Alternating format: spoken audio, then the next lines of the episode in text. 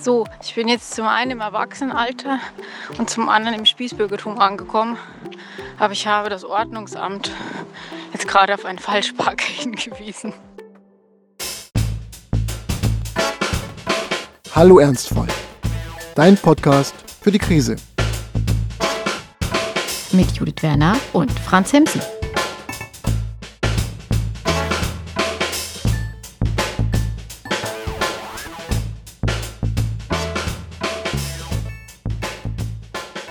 Hallo Ernstfall, hallo Franz. Hallo, hallo, hallo, hallo, stopp, stopp, stopp, stopp. Was war denn jetzt mit dem Falschparker los?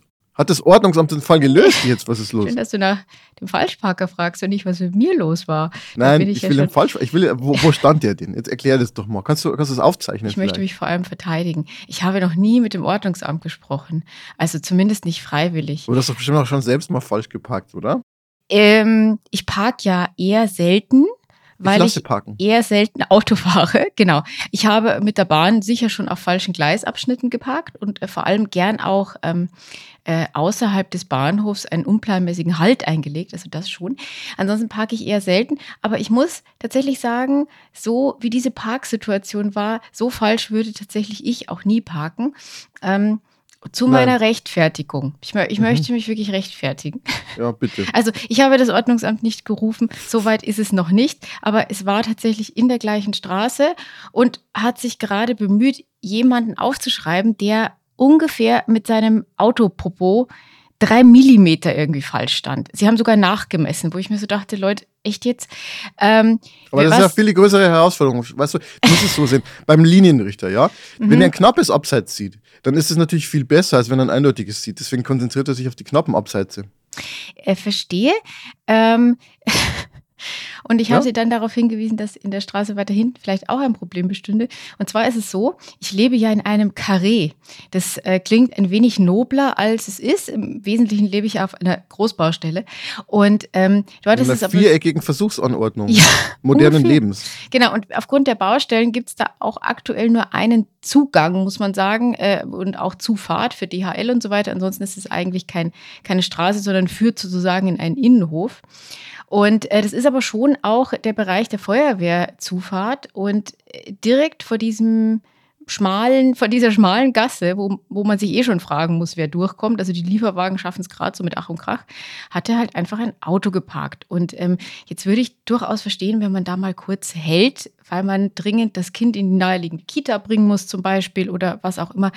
Äh, aber irgendwie hat er sich am Morgen in der in der WhatsApp-Gruppe, also sprich äh, der modernen Form des Kissens auf der Fensterbank, ähm, schon jemand beschwert, warum man denn da steht. Man kam tatsächlich zu Fuß gerade noch durch mit dem Kinderwagen, auch nur noch halb. Und wir haben hier auch Rollstuhlfahrer, weil hier auch alles barrierefrei ist. Damit wäre man mit einem größeren gar nicht mehr durchgekommen. Und diese Person parkte da auch nicht nur fünf Minuten, sondern äh, den gesamten Tag. Und ähm, das Lustige war, ich bin dann eben einkaufen gegangen, habe das im Ordnungsamt gesagt und ich habe mich sogar noch schlecht gefühlt, weil ich mir dachte, mein Gott, da wird jetzt jemand abgeschleppt und naja, es ist ja gerade kein Feuer, die Feuerwehr musste ja nicht hin und habe mir den ganzen Weg das überlegt und dir auch die Sprachnachricht geschickt, um, um mich irgendwie zu rechtfertigen vor mir selbst und der Welt. Ja, als ich zurückkam, stand das Auto immer noch da, Knöllchen gab es keins, hm, war anscheinend egal. Oder und dann hast du gesprengt oder was hast du dann gemacht? Nein, äh, ich habe mich, ich war dann empört und ähm, äh, habe dann weiterhin die Diskussion in der Gruppe verfolgt, die ja nämlich in die Richtung ging, dass sich Menschen gefragt haben, äh, ob das jetzt so schlimm ist. Und andere haben dann Brandszenarien aufgezeigt. Das Witzige war, dass tatsächlich am nächsten Tag irgendwo in der Gegend gebrannt hat, ähm, womit sich dann ein paar Menschen bestätigt fanden, aber da war das Auto tatsächlich schon wieder weg. Naja, jedenfalls. Judith, was willst du uns damit sagen? ich habe nichts angezündet. Diese Geschichte. Was ich damit sagen will, seit ich umgezogen bin, haben wir das ja schon ein paar Mal diskutiert, dass ich so, dass ich so äh, äh, deutsche Beschwerdeverfahrenssachen und solche Dinge irgendwie mache oder auch gelegentlich der Bahn schreibe. Und ich habe mich gefragt, ob das ein Zeichen von Erwachsensein das heißt, du schreibst gelegentlich der Bahn. Stopp mal. Also es ist einfach so, mal, um zu schauen, ob noch alles okay ist oder? nee, um mich wegen irgendwas zu beschweren. Wobei, hm, Bahn habe ich tatsächlich schon länger nicht mehr geschrieben, fällt mir auf. Nein, ich, äh, äh, nein, es war, es war, ich muss, ich muss korrigieren, es war, äh, es war der der Rhein-Sieg-Verkehrsbund, weil die mir irgendwie äh, das Deutschland-Ticket so zugestellt haben, dass ich es nicht öffnen konnte. Das ist aber ein technisches Boah, Problem. Judith. Da haben sie mich aber nicht verstanden, weswegen ich dann irgendwann den Anbieter wieder weggewechselt habe und jetzt wieder bei der Deutschen Bahn mein Deutschland-Ticket habe. Das ist total uninteressant alles. Was ich aber eigentlich sagen wollte, äh, ach, bei der, G der GEZ habe ich auch geschrieben, die wollen nämlich ständig Geld von mir. Ähm, Könntest du uns mal so eine PowerPoint-Präsentation machen, wo du mal so ein bisschen schematisch darstellst, mit wem du gerade Verfahren laufen hast? Ja, die GEZ möchte einfach Geld von mir, aber es ist halt Quatsch, weil ich habe halt nicht allein gewohnt. Ich habe immer mit irgendwem zusammen gewohnt im letzten Jahr, wo eine GEZ gezahlt wurde. Und tatsächlich finde ich Rundfunkbeiträge ja sinnvoll, vor allem weil ich sie ja selber nicht zahle. Ne? Aber nein, ich finde sie wirklich sinnvoll, nur ähm, ich möchte sie dann doch nicht doppelt zahlen. Das, ähm, ja, und das habe ich in sehr langen E-Mails versucht zu erklären, weil das Problem ist, Anrufen ging irgendwie nicht, weil da, also ich bin dann nirgends hingekommen, wo jemand zuständig gewesen wäre. Und ähm, äh, ich kriege aber tatsächlich, also bisher habe ich immer nur zwei Standardbriefe zurückbekommen, in denen wieder, ich wieder aufgefordert wurde, halt zu zahlen. Und ich weiß halt nicht, äh, wie ich es ihnen klar machen soll, dass ich das halt nicht tun werde. Ich habe kurz überlegt, ob ich es einfach zahle, weil das meinen Stundenlohn mit diesem Beschwerdeschreiben vielleicht ausgleichen würde. Aber ich habe mich dann an der Stelle doch dafür entschieden, dass ich das nicht einsehe. Okay, und damit ist, steht für immer fest, wie du als Rentnerin werden willst, nämlich genauso wie der Monaco Franzi in der Folge, wo er versucht, ähm, den Staat dazu zu bekommen, seine Pension bar auszuzahlen. Weil der Monaco Franzi äh, war, war ja quasi selber Beamter, Kriminalbeamter und äh, war, war, dem war ein bisschen langweilig in der Frühpension und deswegen hat er, hat er dann immer versucht, ähm, ähm, Menschen zur Weißglut zu bringen und ähm, hat dann, also das Problem war eben, dass das Amt es nicht ertragen hat, dass, dass die Pension von ihm sich äh, ähm, ähm, quasi, quasi staute bei denen. Und er hat es ja nicht gebraucht, weil er hat ja die, die adlige Frau von Söttingen geheiratet gehabt und deswegen hat er sehr viel Geld.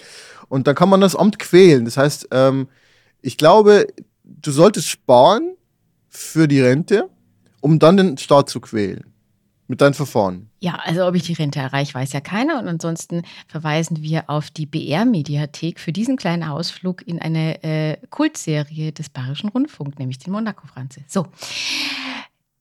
Da sind wir aber auch schon beim Thema, äh, denn man muss ein gewisses Alter haben, um den Monaco-Franze noch zu kennen oder sich sehr für ältere Fernsehserien interessieren.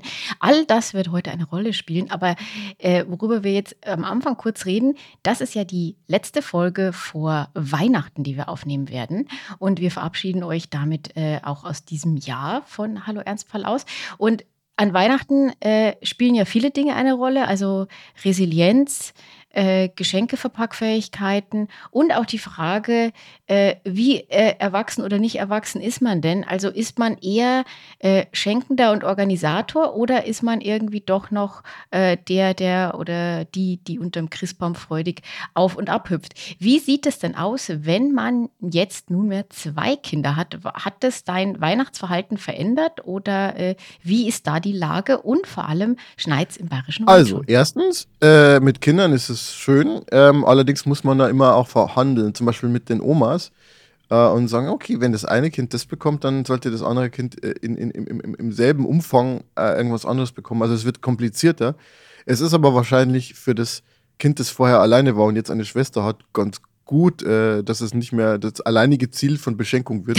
Das ist, ähm, das ist nicht gut für Geld verdirbt den Charakter und Geschenke auch, ja, genau. Und ansonsten, also ich bin ja großer Weihnachtsfreund. Es, äh, schneit auch in Berlin gerade, wo wir das aufnehmen. Und es hat ähm, sehr viel geschneit im Bayerischen Wald, wo wir äh, über Weihnachten hinfahren werden. Und das wird toll sein. Ja, meine Große war auch gestern schon im Park und hat äh, äh ist Schlitten gefahren. Und es sieht aus, als wäre sie in St. Moritz. Das ist unglaublich. Das Berliner sagt Moritz, wer kennt es nicht? Ja, also irgendwie zwei, zwei Tage lang irgendwie äh, einen Zentimeter Neuschnee und dann geht das schon. Dann, dann macht man die Insta-Fotos, genau. Ähm, also, und ansonsten Weihnachten äh, wird, wird glaube ich, toll. Dieses Jahr, ich bin äh, schon recht erschöpft und habe mir dann jetzt auch zwei Wochen Urlaub genommen. Ist das nicht auch ein, ist ein gutes Stichwort, ist das nicht auch ein, äh, eine Alterserscheinung? Also ich habe ja früher, äh, Mit früher meine ich wahrscheinlich letztes Jahr. Nee, aber generell, ich habe früher zwischen den Jahren relativ viel gearbeitet. Im Theater habe ich sowieso irgendwie an Feiertagen gearbeitet. Aber auch schon vorher fand ich das eigentlich immer eine ganz gute Zeit. Und in diesem Jahr bin ich auch wahnsinnig froh. Ich glaube, ich habe ab 20. oder so schon frei, weil dieses Jahr sehr arbeitnehmerfreundlich die äh, äh, Feiertage verteilt sind, ähm, dass ich relativ lang frei habe. Ich glaube, zwei oder zweieinhalb Wochen. Freue mich da auch sehr drauf und habe diese klassische Jahresenderschöpfung irgendwie auch. Ähm, konnten wir das früher besser wegstecken oder äh, war es uns da einfach mehr egal? Also bei mir war das auch so. Es gab ja fast äh, einen Running Gag, dass es immer hieß in der Redaktion, ja, Franz arbeitet ja an Weihnachten. So. Also der einer ist da, ähm, macht sich so eine kleine Kerze an und passt auf, ob alles, ob alles in Ordnung ist. Und das war auch auf meine Rolle und ich mochte das sehr, sehr gerne, dass ich dann einfach am Laptop saß und es ist ja eigentlich auch eine schöne Zeit, wenn nicht gar so viel entschieden wird in der Firma und nicht so viel gemacht wird, dass man dann mal ein bisschen aufräumen kann. Dieses Jahr habe ich mich aber dagegen entschieden, einfach weil ich dachte, äh, irgendwann braucht es jetzt mal wirklich eine längere Pause. Und ich weiß allerdings nicht, ob es einfach eine Alterserscheinung ist oder einfach damit zu tun hat, dass wir halt vor nicht allzu langer Zeit einfach dieses ähm, wundervolle zweite Kind bekommen haben und äh, wir jetzt einfach fertig sind. Ähm, weil es jetzt einfach ähm, auch emotionale Kraft gekostet hat, sich so einzupegeln. Äh, und zugleich, und das ist auch so ein Faktor, der was mit Kindern zu tun hat, äh, hat man natürlich noch mehr Bock auf Weihnachten, darauf, dass die die Omas sehen. Äh, ich bin dann auch in München und treffe ein paar Freunde und so. Und also einfach da so einen Schlussstrich unter das Jahr zu ziehen, das ist schon wichtig. Aber ansonsten viel, viel Power habe ich jetzt auch nicht. Ich meine, wir haben ja auch alle beide ziemlich viel gemacht dieses Jahr und das Buch kam raus. Und wir haben, so, dauernd wir haben ein Buch geschrieben und ja. äh, es, war, es war draußen und äh, ich zehre immer noch äh, emotional vom Arte-Auftritt. So ist es. Okay, ich mache jetzt hier mal Confessions.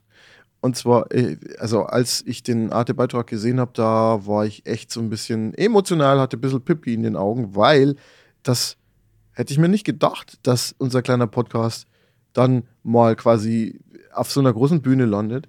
Und zugleich war das aber auch so ein bisschen der Moment, wo ich gemerkt habe, also kennst du das, wenn man dann so, so merkt, okay, man, man, man ist jetzt da irgendwie hingekommen, wo man hin wollte und jetzt geht auch ein bisschen die Spannung raus und jetzt muss man sich echt zusammenreißen, dass man es noch bis zum Ende des Jahres so durchboxt. Also so geht es hm. mir momentan. Ja, also ich glaube, also das war für mich tatsächlich ein bisschen anders. Also ich meine, jetzt bin ich zwar auch irgendwie körperlich fertig, was aber auch an ähm, äh, einem längeren Arbeitswochenende unter anderem lag. Ähm, ich war beim Parteitag der Grünen, weil äh, meine Firma, also eine der Firmen, für die ich arbeite, äh, da einen äh, Messestand hatte und wir da mit sehr, sehr vielen Menschen geredet haben. Und äh, von daher, also es, es, war jetzt auch irgendwie noch, noch sehr viel los. Allerdings, ähm, mir hat dieses Interview natürlich schon erstmal einen, einen totalen Adrenalinstoß irgendwie, Schock versetzt. Das heißt, also, du bist jetzt wie Mario, der den Stern geschluckt hat und du, du läufst jetzt quasi weiter. Im, ja, also, da, also zumindest dann äh, unmittelbar danach war das schon sehr, war das schon sehr äh, war das schon sehr prominent, ja. Also ich, ich wollte da irgendwie weiter, weiter, weiter, weiter. Und ähm, von daher, ich bin auch, ich bin auch noch im Promo-Mode und ich hoffe, es äh, kommt da jetzt auch noch was. Und apropos Promo-Mode, also ähm, ne, ähm, danke nicht gut, kann man äh, jederzeit im Buchhandel erwerben. Ich habe gehört, in einzelnen Buchgeschäften äh, muss man es dann irgendwie nachbestellen und es kann auch mal ein, zwei Tage dauern. Ja, so sieht es so sieht's aus. Es ist aber nicht ausverkauft, also ähm, bestellt gerne, sowohl beim äh, großen A. Da übrigens, auch dieser Hinweis nochmal, ähm, ich weiß, äh, kleine Buchläden sind super und äh, kauft da auch gern euer zweites und drittes Exemplar, aber so eine Rezension auf Amazon, natürlich nur, wenn sie gut ist, nur dann, ähm, wäre tatsächlich sehr, sehr hilfreich. Wir sind heute ja in der letzten Folge vor Weihnachten und wir haben uns da auch was überlegt, denn äh, für den einen oder anderen werden die Feiertage vielleicht sehr stressig, vielleicht auch mal langweilig, je nachdem, wie äh, das persönliche persönliche Umfeld und die persönliche Situation ist. Und wir haben uns überlegt, ein paar Entertainment-Tipps in dieser Folge mal zu geben. Wir hatten ja früher immer die, regelmäßig den Rausschmeißer mit ja. Empfehlungen, den haben der wir in dieser Staffel, sehr. der jodelte sehr, genau, den mhm. haben wir in dieser Staffel ja nicht mehr und äh, dachten uns, äh, es wäre aber ein schöner Jahresabschluss, wenn wir drei gute Entertainment, Infotainment oder sogar Bildungstipps für die Feiertage geben. Und damit fangen wir jetzt mal an. Was ist dein Tipp Nummer eins, Franz? Es ist ja fast Edutainment, möchte ich fast schon sagen. Uh, uh, uh, Oder in Info-Edutainment jetzt. Also, ich habe mal versucht, ein Thema zu finden für meine drei Fundstücke, die ich vorstellen möchte, das quasi zu diesem Podcast hier passt. Ähm, und das aber auch irgendwie widerspiegelt, womit ich mich in der letzten Zeit so beschäftigt habe. Also, das Thema dieser Staffel ist ja passend zum Buch Danke nicht gut, der Umgang mit Schwäche und Krisen und so und auch die Suche nach Trost. Und ich weiß nicht, wie es dir geht, liebe Judith, aber wenn ich krank bin, dann konsumiere ich andere Medien äh, oder ich konsumiere Medien anders. Also zum Beispiel liege ich dann rum mit Fieber und schaue zum Beispiel so eine 20.15 Uhr Schmonzette im ZDF. Aber nur einmal im Jahr, wenn ich wenn Ich ich wollte gerade sagen, wehren wie, kann. das ist ja, das ist ja hart. Ja. Jedenfalls habe ich mir überlegt, was hat mich denn getröstet äh, in Momenten, wo, ich ein bisschen runtergefahren bin oder, oder wo ich ein bisschen äh, krank war und, und, und welche Sachen habe ich da konsumiert. Und hier kommt Nummer eins. Nummer eins ist wirklich so, ein, so eine Geschichte, da bin ich einfach drauf gestoßen und bin einfach hängen geblieben, weil ich mir dachte, ja, ich habe irgendwie nicht die Kraft, irgendwas anderes zu machen. Und dann habe ich einfach ähm, diese Webseite sehr, sehr lange angeguckt. Und zwar ist es ein Webcomic. Also quasi eine Webseite, die im Grunde einfach so funktioniert, dass man einen Kurzcomic nach dem anderen anschaut. Und die Seite, die heißt xkcd.com, also xkcd.com. Ja, und wenn man dem Autor Randall Munro glaubt, dann bedeutet XKCD oder XKCD überhaupt nichts, sondern es ist nur eine vier Buchstabenfolge, die man Mhm. nicht phonetisch als ganzes Wort aussprechen kann. Also wie Ente. Und äh, das zeigt schon mal, in welche Richtung das hier geht. Das ist sehr, sehr nerdiger Humor. Also im Grunde sind es einfach nur Strichmännchen und die Themen drehen sich um Wissenschaft, Philosophie, Sprache. Äh, ja, und ich muss auch sagen, manche von den Sachen verstehe ich auch einfach nicht, weil mir da offen gestanden der äh, nötige Abschluss in Informatik oder in Mathe fehlt. Äh, aber in ganz vielen Fällen wird man so reingezogen von diesen Comics in so Gedanken um, die irgendwie weit über den Comic hinausgehen. Und ich weiß, das ist schwierig in dem Podcast, aber ich versuche das mal an Beispielen zu zeigen. Äh, das erste ähm, ist, man muss sich vorstellen, Glasvitrine, äh, darunter so ein kleiner Hammer, mit dem man die Vitrine einschlagen kann und dahinter steht Glass Repair Kit. Also ein Glasreparaturkit, das in einer Vitrine ist, ähm, ähm, geschützt von Glas. Und da musste ich denken an ähm, einen meiner liebsten visuellen Witze, nämlich ähm, ein, ein, ein, ein, ein gro sehr großes Schild und da steht drauf: Warning, this sign has sharp edges. Also Achtung, dieses Schild hat äh, scharfe Kanten. Also quasi Selbstreferenzialität. Gibt es übrigens auch an anderen Stellen im, im Leben. Zum Beispiel, wenn man sich mal überlegt, wie viele Berufsrollen eigentlich nur dazu dienen, dass man die Probleme, die diese Rolle schafft, wieder beseitigt oder so. Äh, in, und das, also insofern ist es für mich so, eine, so ein kleines Symbolbild, äh, für, äh, dass man im Leben aufpassen sollte, dass man sich nicht Probleme schafft und die dann bekämpft, weil das ist dann nur Beschäftigungstherapie. Das zweite ähm, zeigt äh, zwei, zwei Nerds, die gerade dabei sind äh, zu heiraten und die Frau sagt zum Mann, Will you marry me? Und der Mann sagt, Let's find out. Und dann geben sie sich die Ringe und werden vermählt. Vermählt. Das ist, äh, das ist ein sehr, sehr, sehr, sehr äh, altertümliches Wort, aber sehr schön. Sehr schön. Und letzter Part, apparently yes. Also, will you marry me? Let's find out. Hm, apparently yes.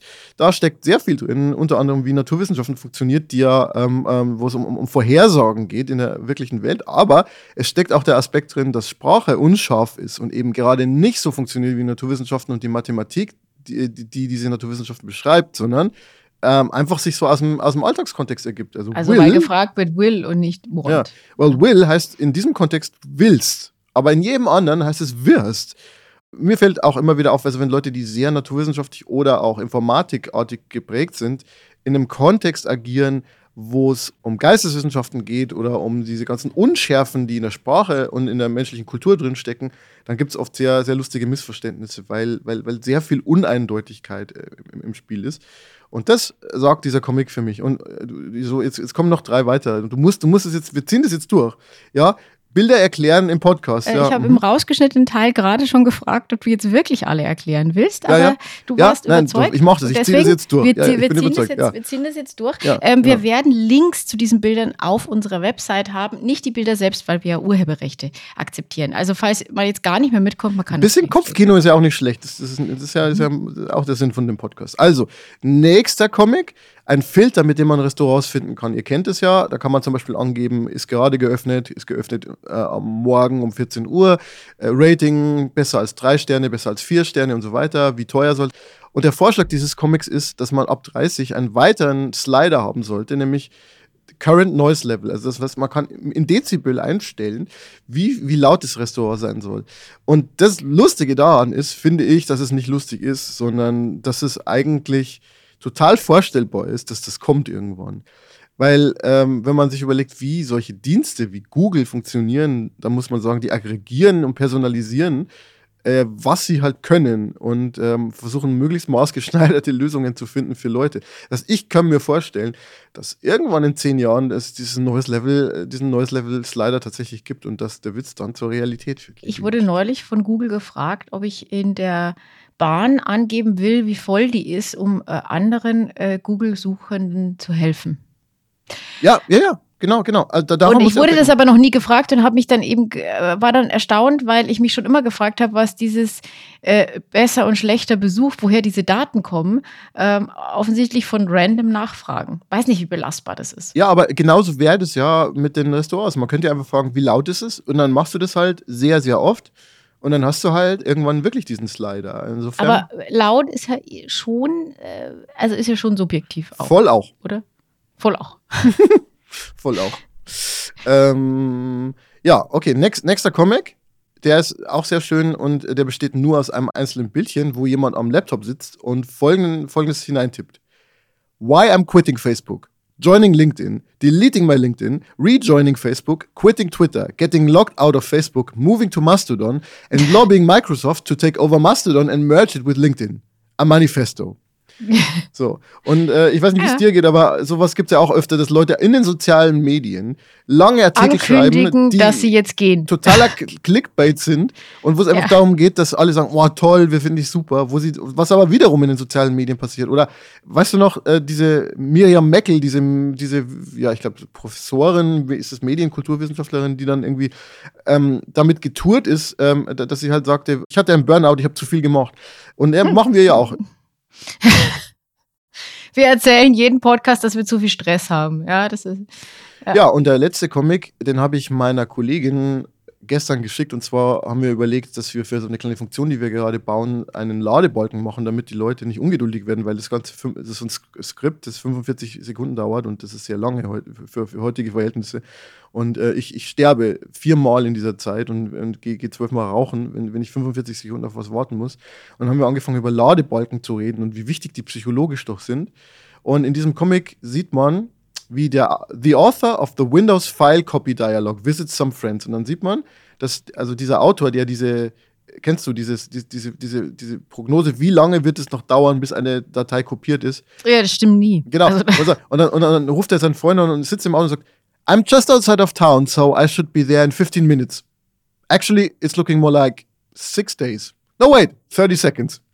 Und, ähm, ja, aber es gibt auch Menschen, die ihre Reisen so planen ja. und die sagen, ich bin gleich da und sind noch nicht mal losgefahren. Ja. Oh, ich habe. Es gibt da so einen Kandidaten, den kennst du auch.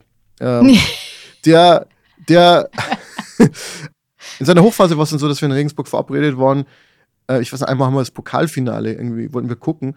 Und irgendwie, dann haben wir uns, keine Ahnung, wann fängt es an? Um 20.30 Uhr und dann sagt er, äh, ja, um 20.20 Uhr, ja, ich bin gleich da, ja, wie verabredet. Also ich fahre jetzt in München los. Und wo ich dann so dachte, ja, okay, also wenn du keinen Fluxkompensator hast in einem Golf, dann wird es sehr, sehr knapp. Zeitmanagement äh, ist ein Problem, das viele Leute haben. Ich habe mich aber auch gefragt, ähm, wieso ist es so verdammt schwierig, so einen äh, Dialog zu bauen in Windows, der akkurat ist. Also früher hat es ja überhaupt nicht funktioniert und der Grund ist ja nach meinem Laienverständnis einfach, dass er immer die aktuelle Geschwindigkeit genommen hat und da hat die einfach extrapoliert, aber man könnte ja sozusagen einfach, einfach einen, einen, Durchschnitt der letzten zehn Minuten oder der fünf oder eine Minute nehmen. Naja, gut, Microsoft, please hire me. Das ist. Äh ja, aber ich meine, ich sag mal so, inzwischen, inzwischen kann man den Computer hochfahren und muss in der Zwischenzeit nicht sich noch einen Tee machen. Also es gab ja auch diese Zeiten, wo bis das Gerät hochgefahren war und das Modem an. Nee, wobei Modem hatten wir tatsächlich nie. Aber äh, ja, aber es hat, ja, du bist ja auch zwar jünger, aber trotzdem älter als ich. Gut, ich würde dann mal überleiten äh, meinem ersten Tipp ähm, nach, dieser, nach dieser ganz, ganz kurzen Comic-Vorstellung. Ich habe einen Tipp, der, wie ich glaube, vielleicht manche Menschen überraschen könnte. Ähm, und zwar, was sagt dir, und da sind wir nämlich äh, der perfekte Anschluss zum Thema Comic, was sagt dir denn Marvel und DC? Ja, das sind zwei visuelle Universen, die viele Leute sehr toll finden und diese eine sehr große äh, äh Tradition haben. Also das sind ja diese zwei Marvel-Comics, DC-Comics. Äh, Genau. und, das und sind, das sind Comic, Comic-Welten. wo, wo und gehört jetzt Gotham. City irgendwie rein und so? Äh, Ich habe, ich habe massiv Angst, jetzt falsche Sachen zu sagen, aber äh, t- tatsächlich Gotham City wären wir bei Batman und das wäre dann DC. Ähm, und äh, ich war jetzt, also ich habe als Kind, ich habe Asterix und Obelix gelesen, später Calvin und Hobbes, aber äh, war jetzt nicht der riesen Comic-Fan. Und ähm, habe jetzt auch diese Comic-Verfilmungen, äh, so was man alles kennt, Avengers und so weiter, eigentlich nicht geguckt, habe mich nicht so wirklich interessiert. Dann kam Corona und Chemotherapie und, ähm, äh, und Martin in mein Leben und äh, fa- fast ja alles zeitgleich, mehr oder weniger. Nur und eins davon war wir schön. hatten. ja, ist richtig. Und ähm, dann lag ich sehr viel auf der Couch herum und wir und raus konnten wir ja eh nicht. Und dann haben wir mal angefangen, von vorne alle Filme des äh, Marvel Universe zu schauen Oh. und dann auch noch im Übrigen DC. Und deswegen viel, bin ich, das ist viel. Das sind, glaube ich, ich weiß, äh, also da die Zahl sicher falsch, aber ich denke, 18 Filme sind es mindestens. Also Mhm. wir waren, wir waren Wow. beschäftigt. Und ähm, deswegen bin ich am Ende natürlich voll im Game drin. Und ich würde sagen, also ich konnte mir das vorher nicht vorstellen, dachte mir, das ist mir alles irgendwie ein bisschen zu doof auch. Ähm, äh, zum einen soll man ja Sachen, die doof sind, nun nicht äh, ganz äh, aus seinem Privatleben ausschließen, weil das kann ja auch manchmal spaßig sein. Aber generell muss ich sagen, wenn man halt in diese Welt irgendwie mal eintaucht und dann die verschiedenen Querverbindungen hat, dann ist es doch relativ interessant. Und äh, es gibt da ein, äh, einen neuen Teil, also es wird ja ständig weiterentwickelt. Und da geht es um Loki. Loki ist eine äh, gefallene Gottheit, kann man äh, grob sagen. Und äh, es gibt da eine Serie dazu. Also es gibt äh, generell in diesen ganzen Comic-Universen, es gibt Filme und dann gibt es auch Serien und dann gibt es natürlich auch noch die Comics. Also man könnte auch nichts anderes mehr machen, als sich damit beschäftigen. So schlimm ist es bei mir jetzt noch Hast nicht. du noch keine T-Shirts? Aber ne, nee, ich habe es mal kurz überlegt, weil es gibt da einen sehr, sehr tollen Waschbären in Guardians of the Galaxy. Äh, da, der, der, da, war ich, da war ich kurz versucht. Wir waren neulich äh, mal, als wir in Köln waren, in so einem Laden, wo es so T-Shirts gab. Da habe ich kurz überlegt, ob ich ein Waschbär-T-Shirt brauche, aber habe mich dann fashionmäßig doch dagegen entschieden. Jedenfalls die Serie Loki gehört zu den Fernsehserien, wo wir, ähm, also ich musste da schon bei der ersten Staffel die Folgen zweimal gucken, damit ich es schaffe, sie zu verstehen, weil es in einem Multiversum spielt und es derart viele Zeitstränge gibt, dass man eigentlich nebenbei Buch führen muss. Also so ein Hm. bisschen wie bei den großen russischen Romanen, Mhm. wo man auch immer so einen Stammbaum Mhm. neben sich liegen haben muss, um zu verstehen, ob äh, Alexander Fjodorowitsch jetzt mit jemand anders verwandt ist Mhm, oder beim nicht. Dostojewski, wo du dann so die ersten 100 Ge- Seiten einfach nur. Tolstoi, Dostoevsky, wo einfach dann, die haben dann alle auch noch Spitznamen und Fünfnamen und so, und da drehst du irgendwie durch. Äh, und, äh, aber ich meine, gut, selbst bei Buddenbrooks kann so ein Stammbaum nicht schaden. Und äh, bei diesen Marvel-Geschichten äh, sind Zeitlinien ganz sinnvoll. Und äh, da treibt einen äh, die Serie Loki tatsächlich in den, äh, in den Wahnsinn erstmal. Äh, wenn man aber mal eben drin ist, dann kann man auch nicht mehr aufhören. Und deswegen waren wir sehr begeistert, dass jetzt Staffel 2 kommt äh, oder gekommen ist. Und äh, ich bin absolut nicht in der Lage zu erklären, worum es eigentlich geht. Äh, weil es wesentlich zu komplex ist, aber es gibt eine Figur, die Möbius heißt, wegen der Möbius-Schleife. Möbius-Schleife. Ja, und äh, allein deswegen lohnt es sich schon und natürlich auch wegen äh, Owen Wilson und Tim Hiddleston, die wirklich ganz, ganz großartig spielen. Und von daher kann ich das auf jeden Fall empfehlen. Und falls man auf all das keine Lust hat, kann man einfach eine Folge oder den ersten Film von Deadpool schauen. Das ist auch ein Teil dieses Marvel Universe. Das haben wir, glaube ich, als eine der ersten Sachen gemacht, kurz nach meiner Diagnose damals. Und äh, Martin kannte den Film schon, hatte aber vergessen, dass es mit einer Person beginnt, die gerade Krebs bekommen hat und sich dann in die Hände irgendeines äh, Schurken begibt, der ihn mit irgendwelchen neuen Medikamenten zu einem äh, seelenlosen Söldner aufputschen Also wird. eigentlich so ein Ähm, bisschen eure wir Geschichte auch, oder? Es war, wir, fanden, ähm, wir hatten tatsächlich, äh, ich glaube, war einer der ersten Mal, dass wir sehr, sehr herzlich gelacht haben nach dieser Diagnose, weil es einfach so völlig absurd war. Aber von daher äh, möchte ich äh, allen äh, die Serie Loki empfehlen, äh, auch wenn es am Anfang wehtut.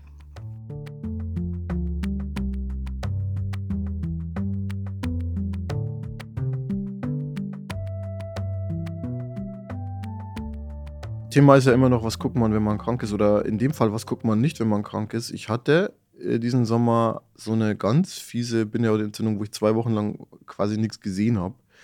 Und ich wollte so, so, so sehr Oppenheimer gucken und äh, hatte auch schon Karten, die ich dann wieder zurückgegeben habe oder äh, nicht eingelöst habe ähm, Hattest du es denn vor, im Double Feature mit Barbie zu gucken? Ähm, genau, ich, ich, auch da hatte ich schon Karten. Und auch die habe ich wieder zurückgegeben. Tatsächlich, ja, Barbenheimer war ja so das Thema. Die zwei Filme, die in ihrer Machart quasi sehr unterschiedlich sind, aber beide irgendwie so diesen Anspruch haben, so ein Blockbuster zu sein. Naja, und, und zur gleichen Zeit rauskommen. Genau, also, und ähm, ja. ja, ich, ich dachte, ich wollte so gern eigentlich darüber reden. Ähm, und jetzt ist Oppenheimer als Streaming-Download erschienen und dann dachte ich mir, vielleicht kann man das nochmal als Anlass nehmen, darüber zu reden, auch wenn es schon irgendwie so ein bisschen abgestanden ist und alle, die das gucken wollten, haben es wahrscheinlich schon im Sommer geguckt. Aber vielleicht gibt es ja auch Leute, die nee, das. nicht, ja, nicht, ich ja. nämlich nicht. Dann ich hab, wir haben es nämlich wegen Umzug auch nicht geschafft und haben jetzt gesehen, dass es tatsächlich, man kann es jetzt als Stream kaufen. Finde es ja ein bisschen teuer, aber aber ich denke, wir werden es auch. Du kannst es auch leihen. Leihen kommt dann Mitte, Mitte, Mitte Dezember ist dann der, das Leihangebot da. Im, zumindest bei, bei Apple TV und so, dann kann man das irgendwie sich für Ich glaube, es ist auch für Amazon oder so. so, keine Ahnung. Jedenfalls, ähm, es gibt es jetzt ähm, als Stream und ähm, ich will darüber reden, weil es ist in gewisser Weise der Film zu meiner Doktorarbeit. Also, da ging es ja um die Frage, wie frei Wissenschaftlerinnen und Wissenschaftler sein sollen und das ja, ganz hat verschiedene Aspekte. Da geht es dann auch um Zensur und Meinungsfreiheit und so. Aber es geht halt auch um die Folgen von Wissenschaft in dieser Doktorarbeit. Und gerade die Naturwissenschaft hat unter Umständen sehr extreme Folgen. Und die extremste Folge, die die Wissenschaft überhaupt haben kann, ist, dass man die ganze Welt kaputt macht.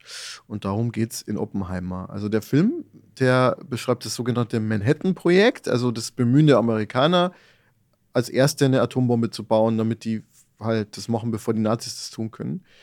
Und wir alle wissen, wie es ausgegangen ist. Also 1938 haben Otto Hahn und Fritz Strassmann die Kernspaltung entdeckt und dann sehr, sehr kurz danach, schon vier Jahre später, fing dieses Manhattan-Projekt in den USA an und die haben versucht, das Ganze militärisch zu nutzen, was dann schließlich darin endete, dass 1945 die beiden Atombomben abgeworfen wurden auf Hiroshima und Nagasaki. Und ja, man sagt, dass deswegen der Zweite Weltkrieg beendet worden sei, aber ob das wirklich so ist, dass, also diese strenge Kausalität ist mittlerweile so ein bisschen, wird hinterfragt. Also natürlich haben die Amerikaner gesagt, ja, wir haben das gemacht, um den, um den Krieg zu beenden. Es ist nicht so ganz sicher. In jedem Fall war das ein absoluter Einschnitt in der Menschheitsgeschichte. Naja, und der J. Robert Oppenheimer, der das Manhattan-Projekt leitete, der wird in dem Film halt gezeigt als jemand, der so sehr ambivalent ist. Das ist schon sehr gut gemacht, finde ich. Also nicht nur dass er halt quasi einerseits verstrickt war mit der kommunistischen Bewegung und andererseits für die USA dann so dieses riesen Militärprojekt geleitet hat, sondern halt auch, dass er einerseits dieses Projekt so kaltschnäuzig vorangetrieben hat und dann doch irgendwie gezeigt wird als jemand, der zumindest dann im Nachhinein ja, so Gewissensbisse hatte. Also die USA kamen halt dann in die Aufrüstungsspirale, die Russen haben dann halt auch die Bombe bekommen und dann ist so ein bisschen auch die Frage, ja, soll man eine Wasserstoffbombe bauen, die noch viel mächtiger ist und so und führt es dann irgendwann zur Vernichtung der Welt? Es wäre auch ein Wunder, wenn ein Mensch, der da involviert ist oder maßgebend involviert ist, nicht irgendwie diese Ambivalenzen spüren würde und einfach sagen würde, ja, ist doch super, haben wir jetzt eine Atombombe. Ähm, weil die Folgen einfach größer sind als alles, was Menschen jemals gemacht haben. Aber wie fandest du es denn jetzt filmisch? Also ähm, hat es dich, hat's dich mitgerissen? Findest du es gut umgesetzt? Also, dass, es, dass das Thema spannend ist, ja, aber äh, wie würdest du denn sagen, ist es vom, vom cineastischen Aspekt? Ich habe in irgendeiner Rezension gelesen, dass es rauschhaft ist und ich finde, das trifft es ganz gut. Also, es ist ja ein sehr langer Film, ich glaube über drei Stunden. Mhm. Und da kriegt man was für sein Geld. Ja, nein, also es gibt, es gibt halt Filme, wenn die drei Stunden sind, dann weiß nicht, dann sagt man eigentlich, wir hätten es zwei auch getan. In dem, ja. in dem Fall fand ich es tatsächlich ziemlich fesselnd und zwar einfach, weil es hm. diese verschiedenen Ebenen hatte. Also der Oppenheimer schaut ja da im Grunde auf sein Leben zurück und du, du siehst halt so, also du hast halt sozusagen viele Ebenen drin und viele Geschichten drin. Also äh, als der dann in England war und geforscht hat und irgendwie nichts hinbekommen hat, diese innere Kämpfe, die er dann irgendwie hatte mit äh, sozusagen mit der Physik, dann aber auch die Unterhaltung mit Albert Einstein, der damals schon so eine Größe war. Also man bekommt auch so ein bisschen Wissenschaftsgeschichte mit. Mhm, mh. Dann auch Frauengeschichten, also man sagt, er ist ein Frauenheld gewesen und hatte viele Affären. Ähm, dann der Kommunismus und die Verbändelung mit äh, der kommunistischen Bewegung. Man muss ja sagen, in der Zeit damals in den USA war der Kommunist in Anführungszeichen ja noch nicht so ein großer Feind, wie er dann später in der McCarthy-Ära der 50er wurde weil mhm. die Sowjets ja Verbündete waren im Kampf gegen die Nazis erstmal. Also es war alles noch ein bisschen komplexer, als man sich das vielleicht sogar vorstellt oder vorgestellt hatte vorher. Äh, dann der Bau dieser Bombe in Los Alamos in New, New, New Mexico, dann eben sozusagen nochmal das politische Nachspiel. Und das ist alles sehr, sehr, sehr, sehr schön verwoben, finde ich. Ähm, und es gab, wenn du jetzt rein auf die Bilder ähm, abstellst, würde ich sagen, ähm, klar, die, diese, diese Phase, wo die diese Bombe gebaut haben, das ist toll umgesetzt. Das war aber auch zu erwarten. Was ich eigentlich spektakulärer fand nochmal, ist so, wie sich diese inneren Konflikte, die Oppenheimer hat, in seinem Kopf so entfalten. Und mhm. also, ich will jetzt nichts spoilern, ich meine, wir wissen ja eh, dass es die Atombombe gab. ähm, aber Surprise. also eine Szene, die, die, die habe ich wirklich sechsmal noch angeschaut und das ist wirklich ganz am Schluss. Ähm, und du siehst in seinem Kopf so ganz kurze Szenen, wie er sich vorstellt, wie die Welt zugrunde gehen könnte. Und dann siehst du so diese Langstreckenraketen mit ähm, nuklearen Sprengköpfen, ähm, die sozusagen da so aus dem Boden schießen. Also wirklich nur ganz kurze Szene, wie so im, im, im Traum. Und du siehst aber auch dann die Explosionen und du siehst dann plötzlich die Erde aus dem All. Und wenn es einen, einen Atomkrieg gäbe, dann würde man ja tatsächlich diese Explosionen aus dem All betrachten können. Und das ist, glaube ich, bei dieser ohnehin schon gruseligen Thematik das Gruseligste überhaupt für mich gewesen, sich vorzustellen. Ein Alien könnt ihr von außen draufschauen oder, oder ein Satellit könnte das beobachten oder eine Sonde von außen und könnte dann halt sehen, wie dieser sehr schöne Planet quasi über Kontinent hinweg, ja, wirklich mhm. mit. Also man sagt ja immer, man macht die ganze Erde kaputt und dann, aber, aber das wäre ja wirklich ein kosmisches Ereignis. Ähm, mhm. Also, dass man halt wirklich sieht, dass die Atmosphäre sich verändert und so weiter. Ich fand es schon sehr gut gemacht, auch das Visuelle. Ich weiß nicht, wie viel Spaß es macht, wenn man sich jetzt nicht für Wissenschaft und Technikgeschichte oder Militärgeschichte und diese ganzen Sachen interessiert, weil es ist letztlich schon einfach ein Historienfilm.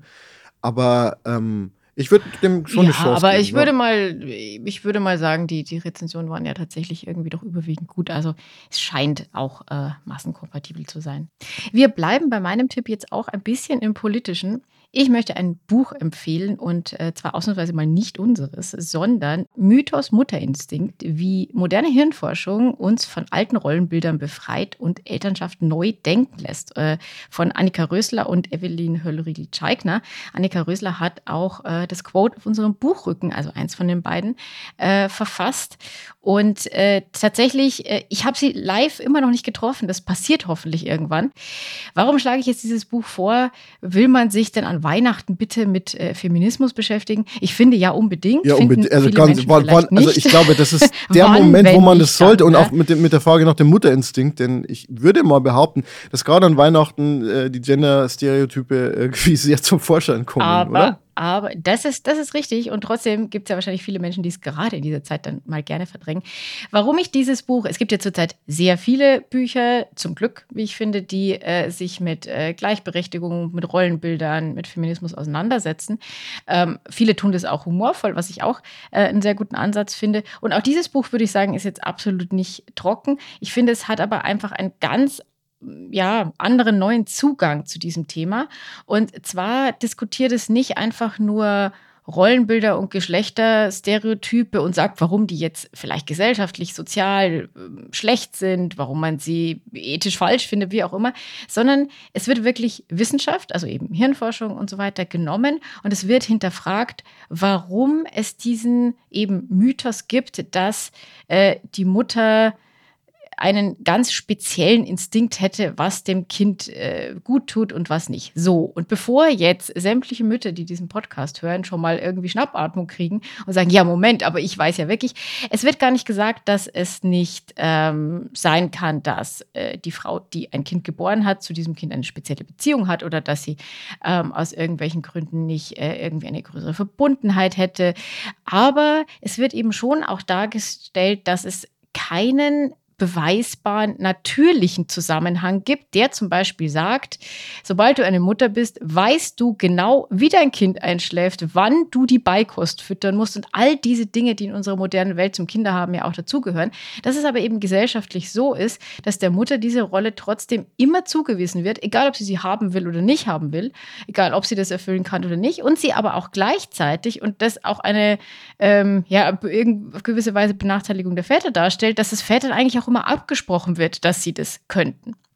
Es ist da bei dieser ganzen Geschichte sehr, sehr vieles irgendwie gut gemeint mit dabei und zementiert aber trotzdem weiterhin eine Rollenverteilung, für die es eben wissenschaftlich, biologisch gar nicht so viele Hinweise gibt, wie man allgemein eben meinen möchte. Und es wird sehr spannend aufgezeigt, warum es aber diese Rollenbilder gibt, wem die nützen und wem die schaden und was das für unsere Gesellschaft bedeutet. Ähm, es ist mit sehr vielen praktischen Details, mit Anekdoten, aber eben auch mit äh, wissenschaftlichen Fakten äh, ausgestattet und liest sich wirklich sehr, sehr gut. Und auch wenn man mit ähm, ja, äh, Muttersein oder Elternschaft äh, gar nichts zu tun hat, so wie ich zum Beispiel, ähm, ist es trotzdem ein sehr, sehr spannendes Buch, weil wir haben ja auch alle Mütter und auch über deren Rollen lässt dieses Buch sehr viel nachdenken. Und wie gesagt, es ist kurzweilig geschrieben. Es ist also, glaube ich, ein sehr gutes Geschenk auch, ehrlich gesagt, äh, für Mütter, Väter, solche, die es werden wollen und solche, die es nie sein wollen. Um viele Familienstreits beizulegen und andere neue zu erzeugen. Ich, also ich finde es genau. super interessant, ähm, weil ja, nicht nur haben die Väter dann das Problem, dass sie sich immer verteidigen müssen und erklären müssen, na, ich weiß auch, was mein Kind will, sondern ja. auf manchen Müttern lasst dann auch dieser Druck, so, fühle ich das Ganz jetzt? extrem, auf allen würde ich sogar sagen. Ja. Ähm, so, weiß ich jetzt, was mein, mein Kind will oder nicht oder müsste ich es wissen und ist es okay, wenn ich eigentlich mal verunsichert bin? Genau, und auch so dieses, äh, was ich wirklich ganz spannend fand, äh, weil ganz viele Bilder, habe ich gemerkt, habe auch ich einfach so in mir drin und denke, das wird schon so sein.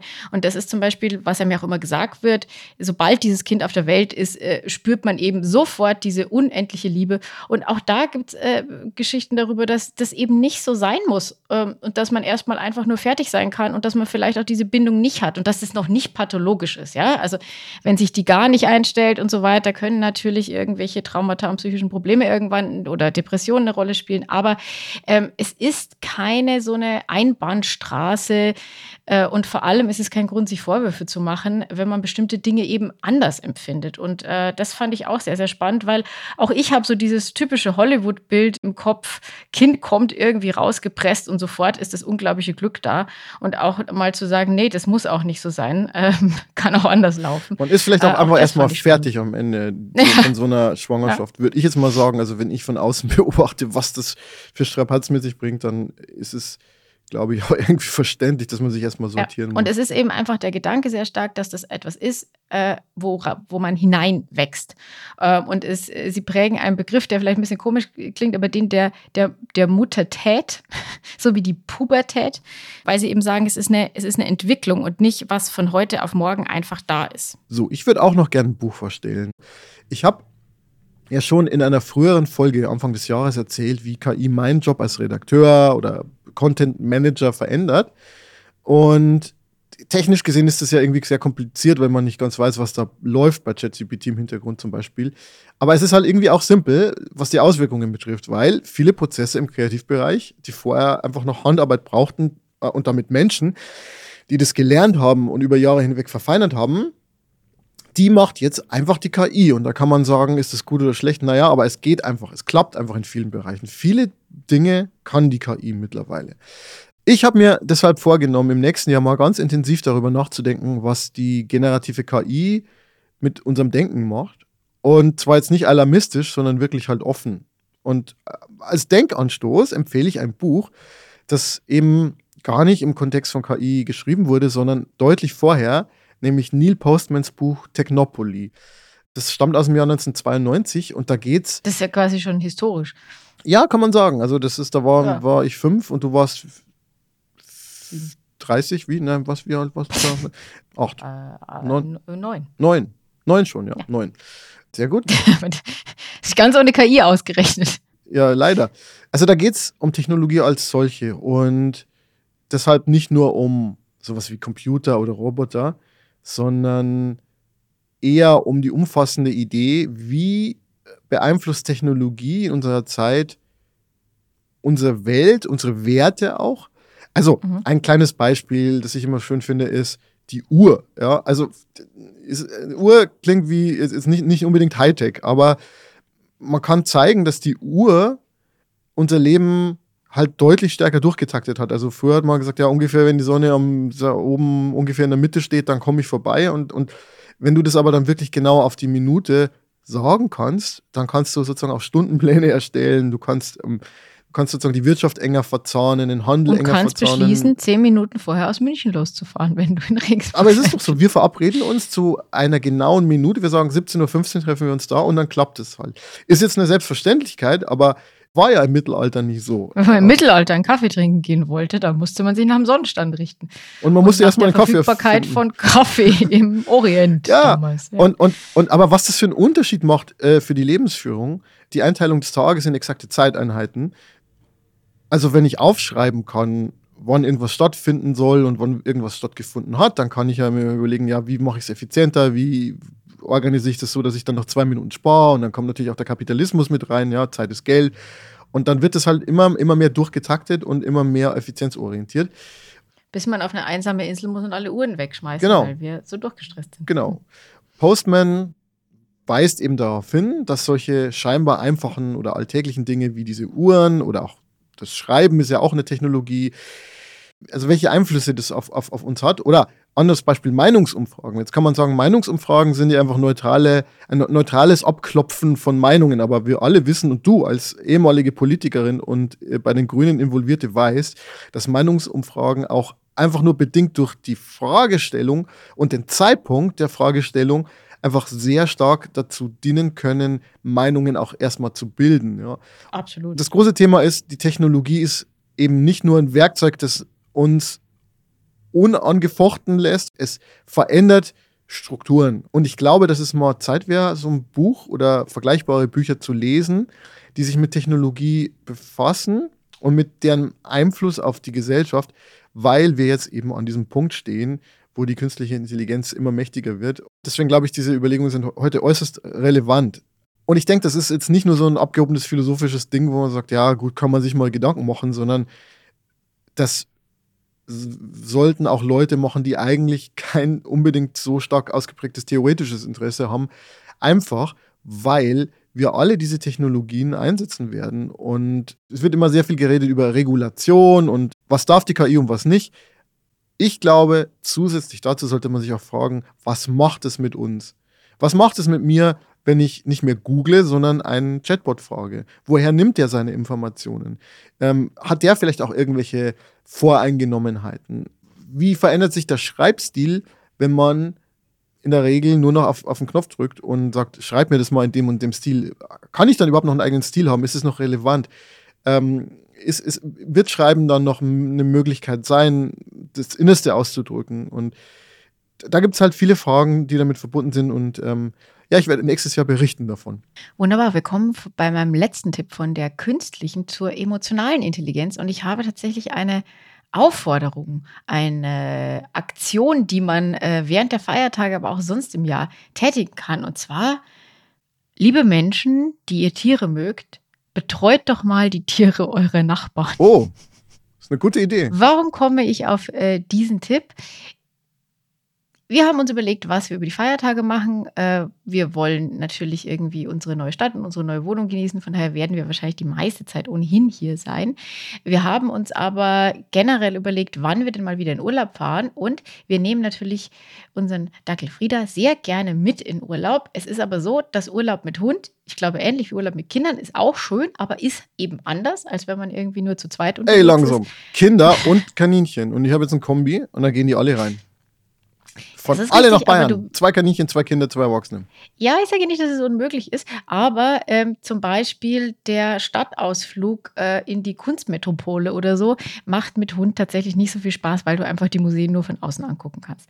Und äh, wenn wir das irgendwann nochmal tun wollen, brauchen wir eine Unterbringung für unseren Hund. Und es ist äh, so, dass wir gedacht haben, naja, wir wollen Menschen ja auch nicht zur Last fallen. Wir lösen das jetzt mal über Bezahlung und äh, buchen mal Frieda in eine Hundepension oder ein Hundehotel ein.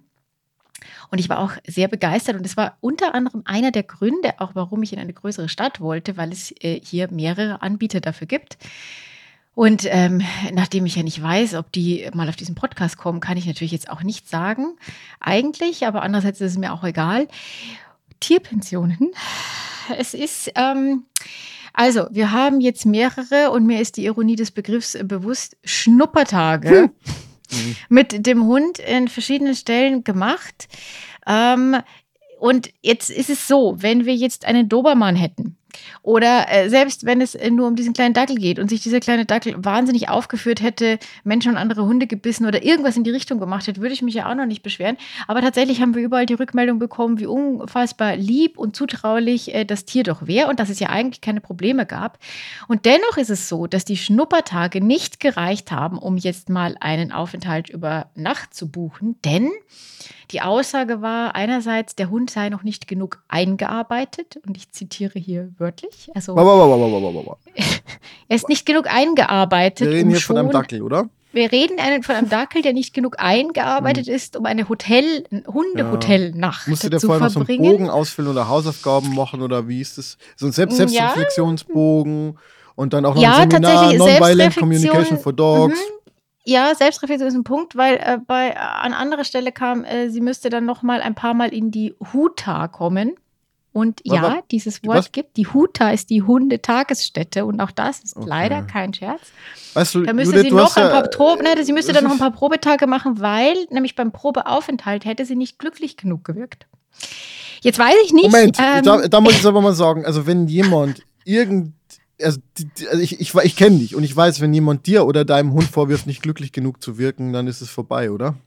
Ja, es ist halt so, dass ich äh, mich halt massiv an meine Grundschul- oder meine Eltern Schau doch mal an meine Kinderkeit Judith. nicht. Judith, warum schaust du jetzt immer so grantig? So, also, der Hund ist halt wie ich, der mag halt nicht jeden. So. Und der schaut dann halt nicht immer glücklich. Das ist ein Rauhaardackel. Der ist immer grantig. Ich weiß, äh, der Hund war nicht glücklich genug. Ich weiß halt wirklich, ich weiß A nicht, ob sie ihn gefragt haben und ob sie dann auf irgendwie so, kennst du so dieses Customer-Zufriedenheitsding, wo man so auf Smileys klicken muss, so bei Ikea beim Rausgehen, drückst du den grünen und vielleicht hat sie nur den gelben Smiley gedrückt, ich weiß es nicht. Aber auf jeden Fall wirkte sie nicht glücklich genug. Und ich stand da wirklich und ich muss mich ja dann immer so zusammenreißen, weil ich dann wirklich dastehe und den Satz sagen möchte, mir ist es scheißegal, ob der Hund glücklich ist. Jetzt ist es so, dass das, Achtung, bevor jemand den Tierschutz ruft, es ist nicht wahr. Ich möchte schon schon, dass mein Hund glücklich ist. Aber ich finde es schon erstaunlich, dass ich als Hundebesitzerin sage, das ist ein Tier. Ich liebe diesen Hund, aber es ist ein Tier. Es ist kein Mensch. Es ist kein Baby. Es ist kein Kind. Trotzdem hat er gestrickte Pullis, die ihm angezogen ja, werden. Und, und vor allem, es geht ja jetzt auch nicht daran, dass der jetzt irgendwie mit der Leine an, in der an der Autobahn fest geschnallt wird, sondern es geht ja darum, der ist ja in einer Pension und er kriegt da Futter und Liebe und äh, ja. ist halt einfach, also ich meine. Es hieß dann auch, sie spielt nur mit einem Hund und nicht mit den anderen. Ja, dann wird sie die anderen halt nicht mögen. Ich meine, solange sie die nicht angreift oder irgendwas, wo ist denn das, wo ist denn das Problem? Ähm, und dann hat es auch geheißen, ich müsste dem Hund noch ein bisschen mehr Selbstvertrauen geben. Und, und ich weiß, also ich, ich weiß wirklich nicht, also. Frieda, wenn du das der, hörst, du bist okay, so wie du bist. Du musst mit niemandem spielen. Und wenn du nur einen weirden Freund hast, dann ist das auch okay. Auch okay. Ja, ich weiß, ich weiß auch nicht. Also der, der Hund ist halt der Inbegriff von Danke nicht gut, glaube ich. ich oh. weiß, also es ist, naja. Zieh nach Berlin, dann nehme ich den. Ja, wir haben jetzt, also wir, wir versuchen jetzt auch schon Betreuungsmodelle mit unseren Nachbarn und anderen Hunden auszumachen. Das Problem ist, wir haben in der Nachbarschaft leider sehr viele sehr nette, aber extrem große Hunde. Und ähm, ich glaube nicht, dass ich einen Windhund in diese Wohnung bringen kann, wo auch ein Kater wohnt. Also es wird irgendwie nicht klappen. Aber wir sind jetzt, wir sind jetzt an, an dem Thema, äh, es gibt einen Zwergpudel in der Nachbarschaft und die beiden verstehen sich recht gut. Von daher gucken wir jetzt da irgendwie.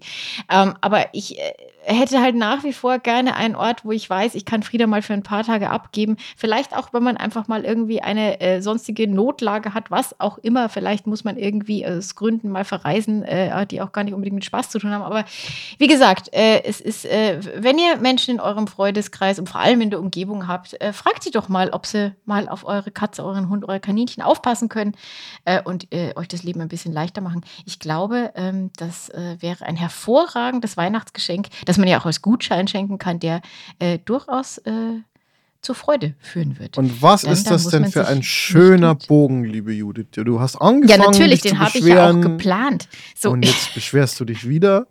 Und jetzt schimpfen wir ja. uns langsam und gemütlich in die Weihnachtszeit hinein. Wir machen uns einen Glühwein auf, kommen runter, wir merken, dass der Glühwein so einsickert in die Eingeweide und dass alles vielleicht doch ein bisschen leichter ist. Und dann Alles so ein Zimt. bisschen verklebt mit Zucker. Und äh, wir erobern noch die Weihnachtsmärkte. Ähm, die halbe Bonner Innenstadt ist ein Weihnachtsmarkt. Von daher werde ich da noch viele Ausflüge machen. Und äh, bei dir bleibt der Schnee hoffentlich, damit es noch viele äh, Schneeballschlachten, Schneemänner und Schlittentouren geben wird. In diesem Sinne, wir wünschen euch äh, frohe äh, Feiertage, äh, frohe Ferien oder was auch immer. Wenn ihr gar nichts feiert, ist das äh, auch sehr okay. Und habt aber hoffentlich ein paar schöne Stunden und äh, kommt gut ins neue Jahr, wo wir uns dann wahrscheinlich mit noch ein bisschen Abstand, denn ihr merkt, wir robben uns über die Jahreslinie, Ende Januar wahrscheinlich wiederhören werden zur nächsten Folge von Hallo Ernstfall. Macht's gut. Schöne Zeit. Tschüss. Tschüss.